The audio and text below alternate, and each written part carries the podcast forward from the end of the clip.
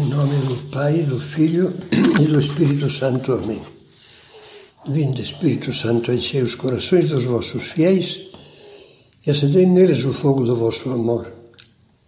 Enviai o vosso Espírito e tudo será criado, e renovareis a face da terra. Falávamos na última meditação dos dez leprosos. Vamos falar agora de um único leproso, outro, que dá também uma lição de humildade. O Sermão da Montanha, que é comumente chamado a Carta Magna do Cristianismo, começa no capítulo 5 de São Mateus e termina no sétimo. A seguir vem a descrição de um dos primeiros milagres de Jesus. Ao descer do monte, seguiam-no multidões numerosas, quando de repente um leproso se aproximou e se prostrou diante dele, dizendo: Senhor, se queres, podes limpar-me. Jesus estendeu a mão e, tocando, disse: Eu quero, fica limpo. Imediatamente ele ficou livre da sua lepra. Aquele doente arriscou-se chegando tão perto de Jesus, porque ao fazer isso transgredia gravemente uma proibição legal rigorosa. Os leprosos não podiam aproximar-se nem conviver com os outros cidadãos. Só podiam falar-lhes de longe, gritando. Mas esse doente confiava tanto em Cristo que não hesitou em jogar-se a seus pés escancarando-lhe o seu triste mal. O leproso aos pés de Jesus é um símbolo da alma humilde, que se apresenta com toda sinceridade diante de Deus, mostrando abertamente as suas chagas morais e alcança da misericórdia de Jesus a limpeza de alma que anseia. Ao longo do Evangelho, vemos repetidamente como Jesus ama a sinceridade. Ele detesta a hipocrisia dos fariseus, que acobertam com o tapume de algumas ações externamente boas os males que têm no fundo do coração. Ai de vós, dizia Jesus, escribas e fariseus hipócritas, que pagais o dízimo da hortelã, da erva doce e do cominho, de umas plantinhas insignificantes, e deixais de lado as coisas mais importantes da lei, a justiça, a misericórdia, a fidelidade.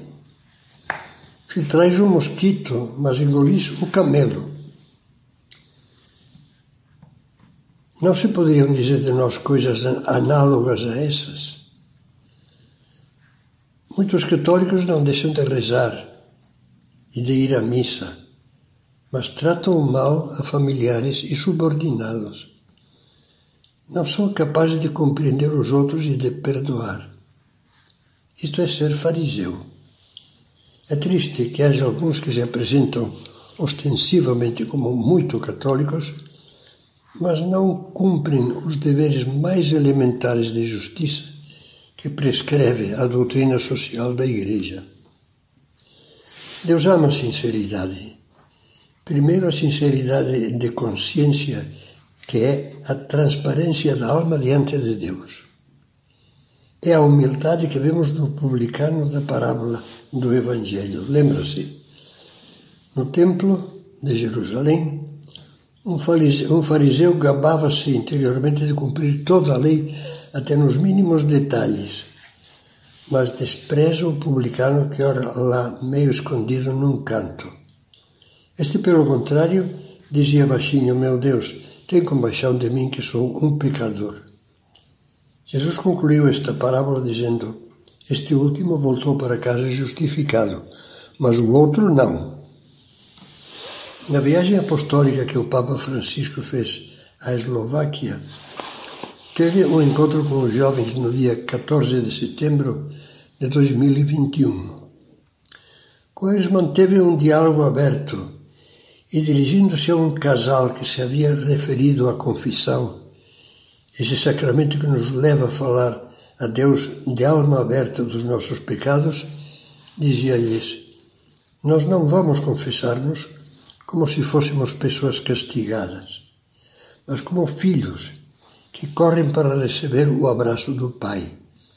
E o Pai levanta-nos em qualquer situação, perdoa-nos todos os pecados. Deixo-vos um pequeno conselho.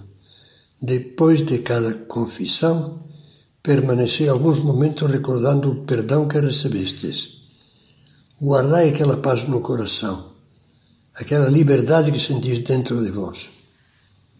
Fique como conclusão desta meditação a certeza de que a sinceridade, o arrependimento e a gratidão, e junto com elas a paz, são facetas inseparáveis da virtude da humildade.